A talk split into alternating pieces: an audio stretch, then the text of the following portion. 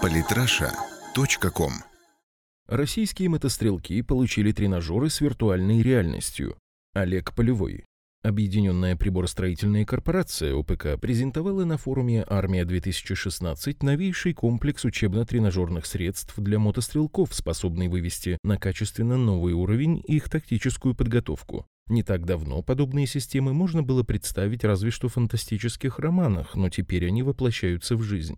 Новая разработка УПК позволяет в виртуальном режиме отрабатывать коммуникацию и огневое взаимодействие экипажей, бронетранспортера и пехоты в условиях реального боя. В комплексе есть все необходимое для того, чтобы военнослужащие почувствовали себя на настоящем поле боя, имитаторы средств связи, боевого оружия соответствующего подразделения, коммуникационных устройств. А для моделирования реальности трехмерная модель местности и специальные очки. Эта система является логическим продолжением тренажеров для специалистов связи, которые корпорация массово поставляет сейчас для военных учебных заведений и центров подготовки по всей России. Александр Якунин, гендиректор УПК. На сегодняшний день применяется уже несколько десятков таких комплексов. Они помогают осуществлять военную подготовку различного уровня, от рядовых до командиров. Их создатели утверждают, что их изобретение позволяет сокращать временные финансовые затраты на подготовку военнослужащих примерно в три раза. В ходе занятий на тренажере создаются полноценные экипажи командно-штабных, командирских и линейных боевых машин, позиции для стрелков.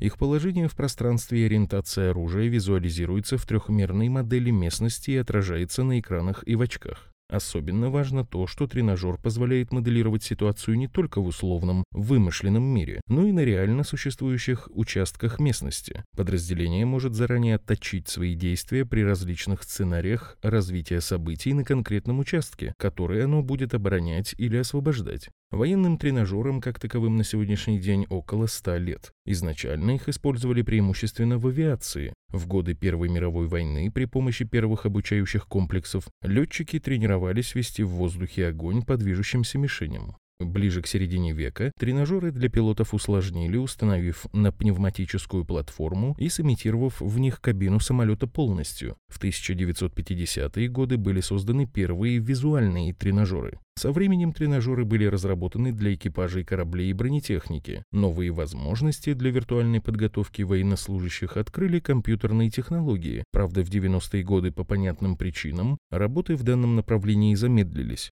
По мере возрождения российской армии в 21 веке оборудование для организации учений по последнему слову техники закупали в Германии. Однако российская наука не стояла на месте. Постепенно в войсках стали появляться отечественные комплексы для обучения эксплуатации военной техники и огневой подготовки. И вот сегодня наши военнослужащие могут благодаря разработке ОПК уже погрузиться в виртуальный бой, полностью дублирующий настоящий. Российский ВПК в очередной раз доказал, что все разговоры о его критическом отставании от Запада оказались мифом, даже в таких частностях, как разработка военных тренажеров. Сегодня компании, создающие военные симуляторы, работают и над мирным применением своих изобретений при подготовке гражданских операторов сложных систем и даже при создании новых компьютерных игр, так что у России на этом поприще большие перспективы.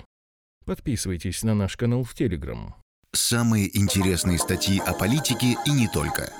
Читайте и слушайте каждый день на сайте polytrasha.com.